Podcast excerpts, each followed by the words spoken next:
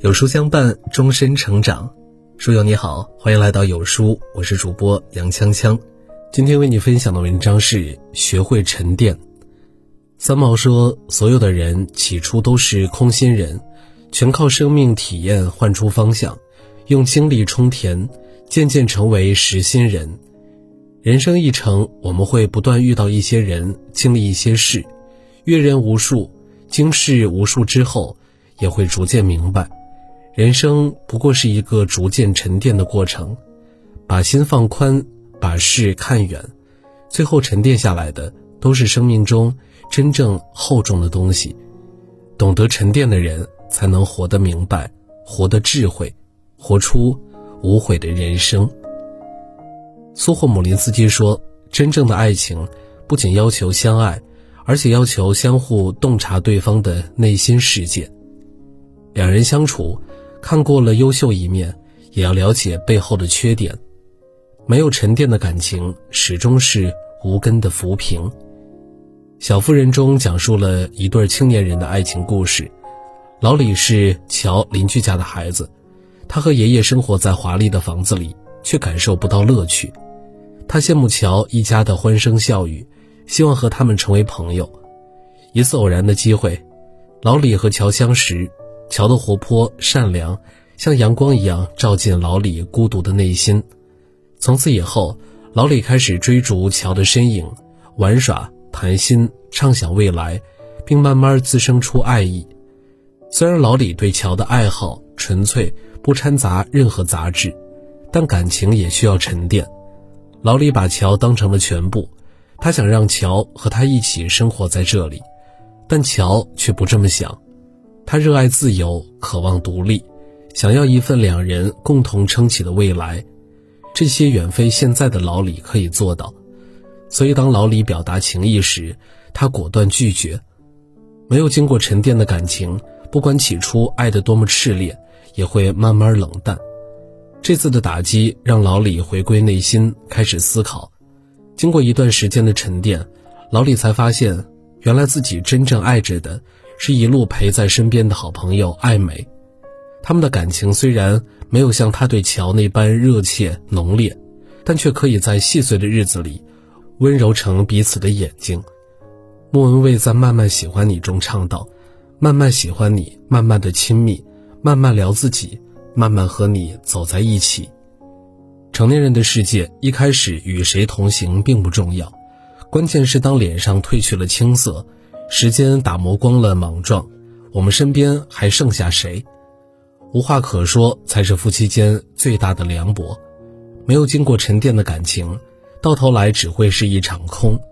经过岁月的洗礼，相濡以沫的感情才会变成一种最简单的彼此相依。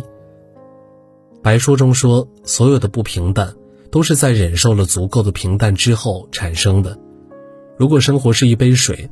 痛苦就是掉在杯里的灰尘，真实的世界大河奔流，没有谁的生活会一直一帆风顺。不同的阶段，我们会有不同的困境，承受委屈，沉淀勇气，才能抵挡人生风雨。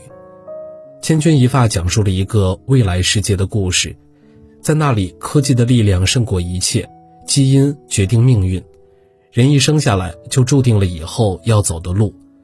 男主文森是一个基因不良的人，父亲在基因工程的帮助下，又生了一个基因优良的弟弟，兄弟俩一起成长，经常做一个叫勇气比赛的游戏，同时往海里游去，看谁先因胆怯或者体力不支而回头。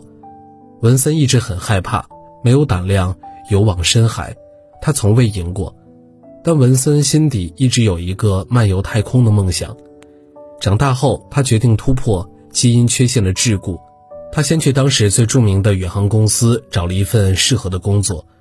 工作期间，他找尽一切机会训练，一个又一个高难度的测试锻炼着他的勇气，一次又一次的嘲笑反而让他更加坚定。最后，他获得了最优成绩，成功入选宇航员。弟弟看着基因远不如自己的哥哥，一天天接近梦想，心生嫉妒。要求最后进行一次勇敢游戏，两人最后一次朝着深海游去。但这次的文森特毫不退缩，弟弟输得心服口服。他在海水里挣扎着问哥哥：“你是怎么做到这一切的？小时候你那么怕水，一点勇气都没有。”他回答：“是一次又一次的软弱锻炼了我的胆量，把后路留在前方，就不会害怕。时光永远继续，日子永远向前，没有一帆风顺的人生，只有不肯下定决心改变的自己。”当走过难挨的岁月，再回过头看，当初的脆弱早已变成勇敢，成为了攻坚克难的坚硬铠甲。王阳明说：“人须在世上磨练，做功夫乃有益。若只好静，遇事变乱，终无长进。经验是最好的老师。人不怕犯错，只怕犯错以后没有反思的能力。沉淀错误，获得经验，才能避开踩过的坑。”善于从错误中总结经验的人，永远不会被生活打倒。丽媛晴美是享誉世界的知名美食家之一。自她决定成为美食家起，每一天都与犯错作战。有一次，为了顺应苹果产出的季节，她决定研究法式苹果塔。因为苹果种类的不同，她不停地试错，要求自己精准判定哪种苹果适合什么样的火候。丽媛前后用了十多箱苹果。却依然没有找到满意的答案，助手一直安慰她，说已经做到足够好吃了，但她拒绝在食谱里写上少量油这种含糊不清的概念，而坚持用二分之一勺这种具体的用量。只这一道菜，他就翻来覆去做了四十九次。他在采访中表示：“我要写出一百个人来做，一百个人都可以做成功的美味食谱，不停的从失败中总结经验。”是必须要有的，不停的试错，不停的改正，在错误中积累经验，丽媛得到了飞速的成长。十年间，她自创了四千多种菜谱，发行了两千两百万本烹饪书，被誉为家政女王。心理学上有一个著名的荷花效应，荷花开满池塘需要三十天，但是开满半池的时间却不是十五天，而是第二十九天。荷花开满池塘。需要不断的积蓄力量，经验的沉淀可能并不会马上给我们带来回报，但积累到一定程度，我们也会像荷花一样，一夜间开满池塘。人生总是忧喜参半，每个人都有难熬的日子。面对外界的浮躁和喧闹，我们需要沉淀心情。林清玄说：“以清净心看世界，以欢喜心过生活，境由心生。”人生修行从沉淀心情开始。世界著名长篇散文《瓦尔登湖》这本书治愈了无数人的焦虑，滋养了千万人的心灵，描述了作者梭罗在瓦尔登湖畔两年的隐居生活。十九世纪中叶，厌倦了尘世喧嚣的梭罗来到了瓦尔登湖，自己动手搭建房屋，自耕自食，每天打鱼种田，阅读写作。两年的心情沉淀，让梭罗重建了自己的内心。梭罗能成为影响世界的文学家、思想家，离不开这两年的心情沉淀。网上一直流传着一句话：成功人士出差包里必带一本书，就是《瓦尔登湖》，足见瓦尔登湖的影响之深。沉淀心情，洗礼心灵，在宁静中寻找自我。心情变了，处境和境遇都会随之改变。生活的美好来自于内心的宁静，正如白落梅所说，在这喧闹的凡尘，我们都需要有适合自己的地方，用来安放灵魂，给生命的一个微笑，平静的呼吸，仔细的聆听。云淡风轻的日子，更适于静静领悟。今天的每一步都是为以后布局，这就是沉淀。沉淀是一种生活态度，也是一种生活方式。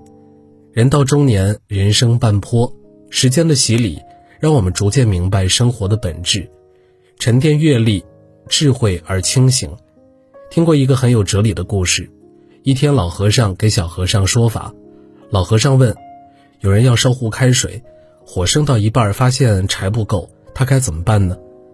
有的小和尚说：“赶紧去找。”也有说去借去买。老和尚却摇摇头，笑着说。为什么不把壶里的水倒掉一些呢？很多时候不是世事多纷扰，只是我们生活的智慧不足。从容自在的智慧，源于深厚的阅历。艺术大师黄永玉被称为现代版的周伯通，他叼着烟斗，满脸笑意，呈现出年轻人一样的生命活力。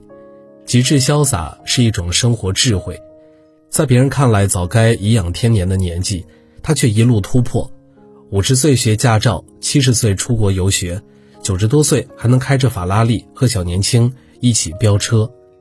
九十岁那年，黄老爷子还画了一幅自相画，笑称自己九零后。